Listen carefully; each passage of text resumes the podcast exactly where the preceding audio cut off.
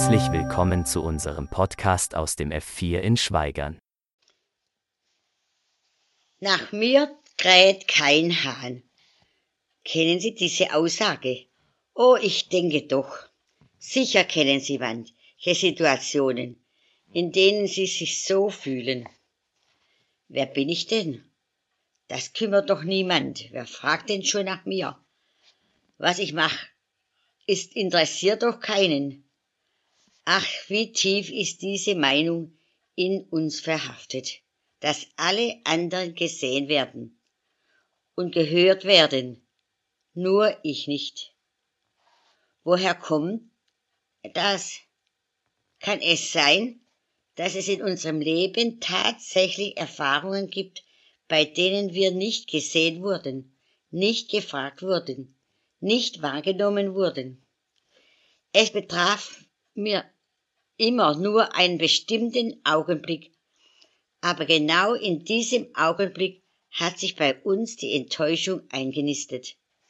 Und dies so fest, dass das nächste Übersehen gerade auf dem alten Boden des Übersehenwerdens in uns landete, so dass wir dann eben immer übersehen werden, immer nicht gefragt werden, immer im Regen stehen gelassen werden. Es kann zur lebenslangen Enttäuschung werden und keine Unterbrechung, kein hineinkommt. Und es kann uns zur Lebenslüge werden. Nach mir kräht kein Hahn. Doch, sagt, würde, würde Petrus sagen, wenn er jetzt hier wäre, das hat mich buchstäblich aufgeweckt als der Hahn krähte. Ich war so voller Enttäuschung, so voller Hoffnungslosigkeit.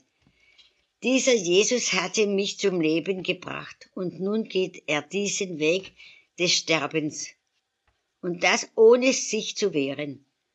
Das kann ja nur heißen, dass wir mit ihm sterben. Aber uns hat er dabei nicht gefragt, ob wir das wollen oder nicht. So dachte ich damals wenigstens, bis, ja, bis der Hahn krähte, im Hof des Hohen Rates. So konnte das in allen Evangelien lesen. Da fiel es mir wie Schuppen von den Augen. Dieser Jesus fragt nach mir. Er fragt, ob ich auch diesen Weg, der nicht zu verstehen war, mit ihm gehen könnte.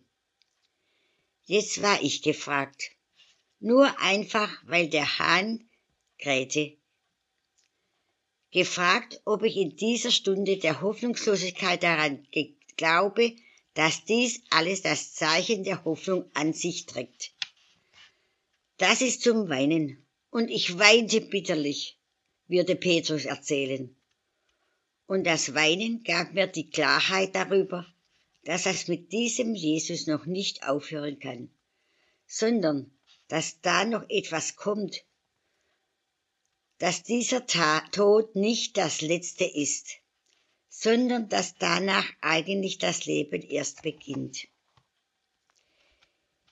Ich wünsche uns, ich wünsche mir, dass ich dieses begreife und daran glaube und mich freue. Ihre Lore Schmalzhaft.